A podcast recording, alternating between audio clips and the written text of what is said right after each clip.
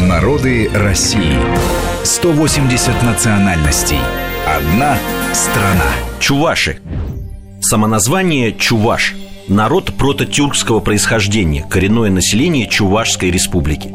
Численность, согласно результатам переписи 2010 года, 1 миллион 435 тысяч.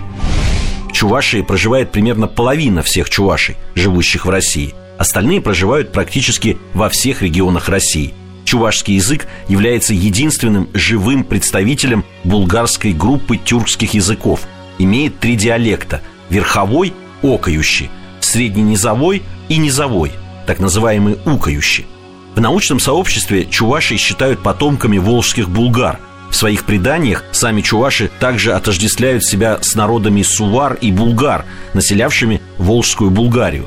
В то же время ученые отмечают, что в культуре чувашей, в отличие от соседних народов, присутствует мощный пласт элементов культуры, связанный с культурой древних земледельцев Передней Азии – После захвата Казани бывшим золотоордынским ханом Улу Мухаммедом в середине 15 века и до захвата Казани в середине 16 века царем русского царства Иваном Грозным предки Чуваши входили в Казанское ханство, сохраняя, однако, достаточную обособленность и независимость. Во времена русской колонизации на территории современной Чувашии были построены города-крепости Чебоксары, Алатырь, Цивильск, Ядрин – Основное вероисповедание религиозной части Чувашей – православное христианство. Есть приверженцы традиционных верований, а также мусульмане. До присоединения к русскому государству чуваши были язычниками. Существовала система многобожья с верховным богом Тура, а также анимизм – вера в одушевленность природных объектов.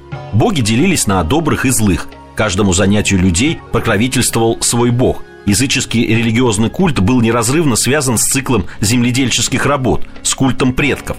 Животноводство до сих пор остается ведущей отраслью сельского хозяйства республики. В хозяйствах Чувашии выращивают крупный рогатый скот, свиней, овец, птиц. В некоторых хозяйствах сохранилось коневодство. Структуре животноводства преобладает крупный рогатый скот, который имеет мясомолочное направление. Издревле у Чувашии было высоко развито ремесло – оно выделилось в отдельные отрасли производства, то есть мастера могли зарабатывать себе на жизнь только своим делом, и им не надо было выращивать хлеб или скот. Ремесленники выплавляли металл, в том числе сталь повышенного качества, и изготавливали орудия труда, разнообразные части повозок и телег, замки, гвозди, посуду, украшения, вооружение и так далее. Чувашская кухня испытала влияние русской, татарской, удмуртской, марийской, но, несмотря на это, она сохранила национальные черты – в блюдах чувашской кухни одним из основных продуктов являются овощи. Чуваши издавна занимались земледелием и животноводством, поэтому в кухне большая доля зерновых продуктов и мяса. Но мясо было сезонным продуктом во время забоя скота. Из дичи ели в основном зайчатину. Мед был основной сладостью. Из него делали корчаму, медовуху и добавляли в салат. Мы разные, и мы вместе. Народы России. Программа подготовлена при содействии исторического факультета МГУ.